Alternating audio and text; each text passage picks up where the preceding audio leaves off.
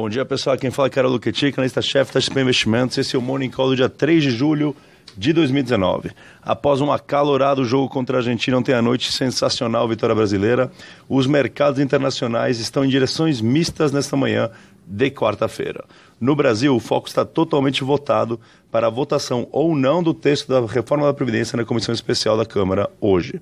O novo texto elevou a economia estimada em 10 anos de 900 bilhões para pouco mais de 1,05 trilhões. Apesar de acolher mudanças é, de algumas categorias excluir estados e municípios, o relator manteve a maior parte das regras para policiais e incluiu 84 bilhões em arrecadação previdenciária em setores exportadores, o que contrariou a bancada agropecuária.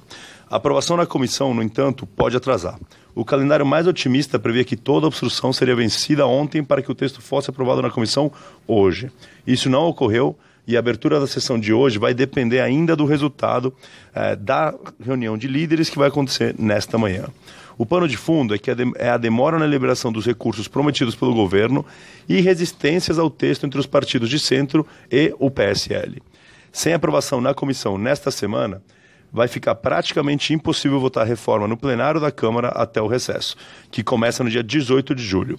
Lembrando que a gente acha que se isso acontecer, que está começando a ficar o cenário base, isso pode trazer um pouco mais de incerteza ao longo das próximas semanas e volatilidade ao Ibovespa no curto prazo. No internacional, o foco está no ambiente de juros mais baixo por mais tempo após trégua na guerra comercial entre os Estados Unidos e a China.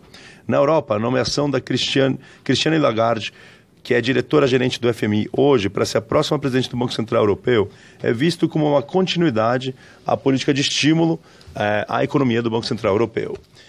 O Trump ontem também disse no Twitter que pretende nomear é, a Judy Sheldon e o Christopher Waller para o Conselho do Banco Central Americano. É, são dois nomes que defendem taxas de juros mais baixas, o que o mercado vê com bons olhos neste momento. Voltando para o Brasil, indo para as empresas, ontem o senador Carlos Viana apresentou o relatório na CPI de Brumadinho, é, que inclui uma proposta de aumento de tributo que, na nossa visão, pode trazer incerteza e volatilidade às ações da Vale no curto prazo. As ações já reagiram ontem, caindo 4,2% no pregão ao longo do dia. A gente, a gente nota, entretanto, que o relatório da CPI não é definitivo e ainda há uma série de outras instâncias adiante, ou seja, ainda deve levar um tempo para o desfecho. É importante também lembrar que em discussões passadas sobre aumento de tributação, como foi a discussão sobre royalties, que acabou com o aumento dos royalties em 2017, houve também propostas mais extremas eh, e mais agressivas, como as que foram apresentadas ontem na, na CPI, que acabaram não se materializando é, por se entender na época que inviabilizariam boa parte do setor mineral. Ou seja, ainda vai levar um tempo para termos um desfecho e o resultado final pode ser muito diferente do que foi proposto ontem.